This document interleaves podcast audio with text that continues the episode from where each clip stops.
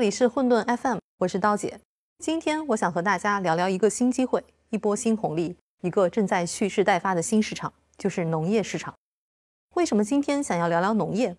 因为前几天在我们听友群里，一位同学发起了一个讨论，他问：未来十年线上还是线下有十倍好的机会？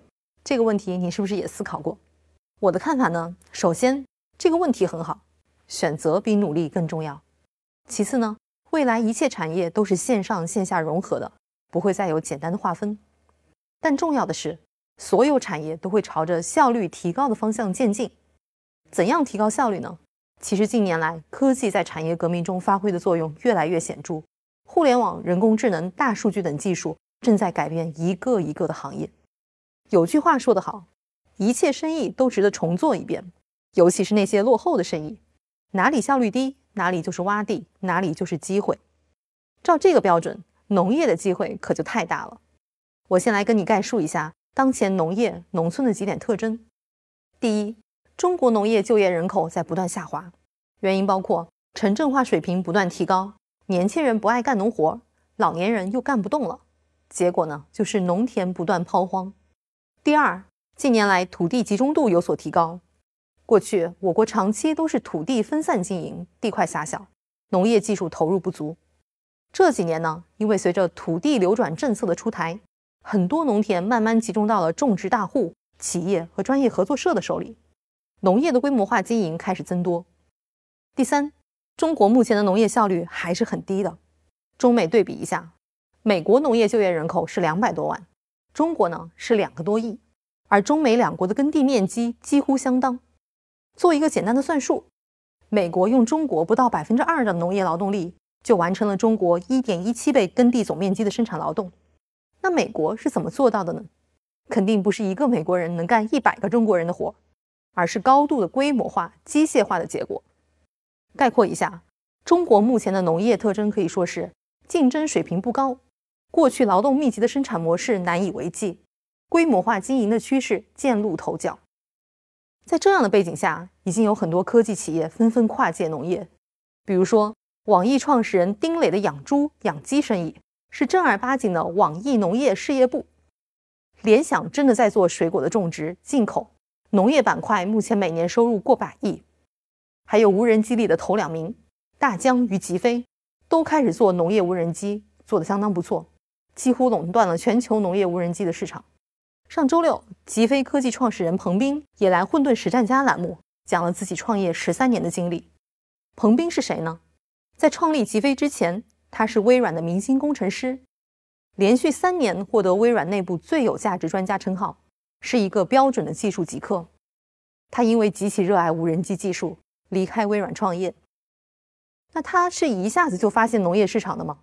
也不是，一开始啊，极飞也什么都尝试。用航模测绘、送快递等等。后来，彭斌的一个老客户跟他说：“我觉得在新疆，无人机一定大有作为。”彭斌就半信半疑、半旅游、半考察的心态去了新疆，还带了一台无人机。到了新疆，一看广袤的棉田，彭斌当时就兴奋了。可能有同学知道，新疆的棉花产量占我国棉花产量的百分之八十五。到了摘棉花的季节。从内地有几十万人坐火车去新疆摘棉花。摘棉花的问题呢，首先就是棉花跟叶片粘在一起，得一朵朵掰开，严重影响效率。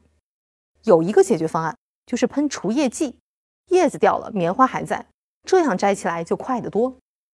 但是呢，除叶剂怎么喷？手工喷农药，首先是不安全，大风一吹全刮脸上；其次是喷不均匀，然后是又慢又贵。如果用拖拉机拽着管子去喷，拖拉机会直接损耗百分之五的收成。总之呢，是太痛苦了。彭斌当时带了一个无人机，加上矿泉水瓶改装了一下，现场试验，哎，还真有可能用无人机来撒农药。从新疆回来以后，彭斌就决定派十二个人在新疆扎一年，在现场摸需求、摸研发难点，彻底跑通了这个产品。目前，极飞的无人机可以做到每小时二百六十五亩的农药喷洒效率，与纯人工相比，效率差可达八十倍。这里插一个小段子，在美国啊，以前农业的人工成本太高，一度要放弃本土的水稻种植，大米全部进口。直到后来用飞机给水稻打药，才大幅降低了成本。到二十世纪七十年代末期，美国一跃而成为世界上主要的稻米出口国之一。大家可以看到农业机械化对产业效率的改变。因为农业无人机，极飞科技连续拿到了两轮融资，拿下了农业无人机赛道的百分之五十的市场份额。现在也是年营收好几亿的知名科技企业了。仔细听彭斌讲他的创业经历，我认为啊，最值得跟大家分享的是他的思维方式，更讲究逻辑、证据、验证，是科学家式的，更能穿透现象，看到本质。第一呢，是数据化的思维方式。现代管理学有一个重要观点：不能衡量的就无法管理。吉飞在进入农业市场以后，充分发挥了工程师的严谨务实。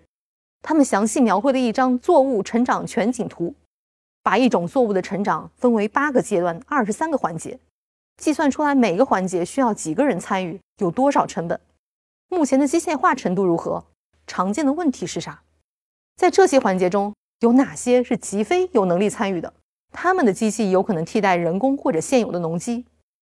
在过去的小农经济下，管理是非常粗放的，做不到精准衡量，也就找不到突破点。所以呢，数据化的精细管理能力是极飞在农业市场的认知降维打击。第二呢，是第一性原理式的思维方式。什么是第一性原理的思维方式呢？就是从问题的最本质出发。我们平时做事儿，经常会按照约定俗成的惯性往下走，很少有机会能停下来审视。但很多外行新入行的时候，他们不知道行业的背景，反而会带着新鲜的眼光挑战所有假设，比如说。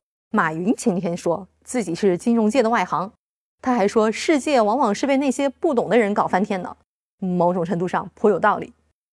彭斌也是这样，他通过成本分析发现水稻生产管理中的三分之一的成本都花在管水上，他就问他的同事：“水稻一定要种在水里吗？”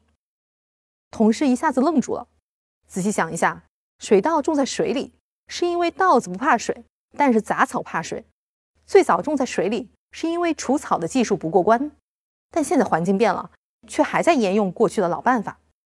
所以在吉飞，经常就有类似“水稻为啥要种水里”这种最灵魂的拷问。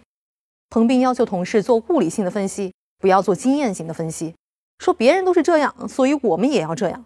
这在极飞内部是绝对不被允许的。所以啊，大家可以清晰的看到，彭斌的思维方式是截然不同的。无论是数据化的思维方式，还是第一性原理的思维方式，听上去都是动脑子的轻松事情。不过，如果你打算搞农业到农村，还是得做好吃苦的思想准备。彭斌说，如果两个背景相近的候选人让他选，他一定会选农村背景的孩子。做农业就得下农村，即便是产品经理，也得做田埂上的产品经理。好，今天的 FM 我为你介绍了农业当下的状况。跟你分享了一家成功的农业科技公司极飞科技，以及它的创始人怎样用领先的思维方式找到了原有模式下的突破点。著名经济学家周其仁老师曾经说过，中国内需难以开发，主要是因为农民收入增长缓慢，导致国内市场厚度不够。农业与农村是中国经济的冻土层，所以农业一定会变，一定要变。这变化之中尽是机会。如果你在农村长大，那也许你可以抽个空回老家看看。说不定会发现很多的新变化与新机会，也欢迎你在评论区里与大家分享。在此，也向你推荐彭斌的新课《极飞科技如何探索智慧农业大市场》，你可以点击到文稿区进入该课程的学习，也可以在前沿课实战家栏目下找到。今天的 FM 就到这里了，希望你有所收获。我是刀姐，我们下期见。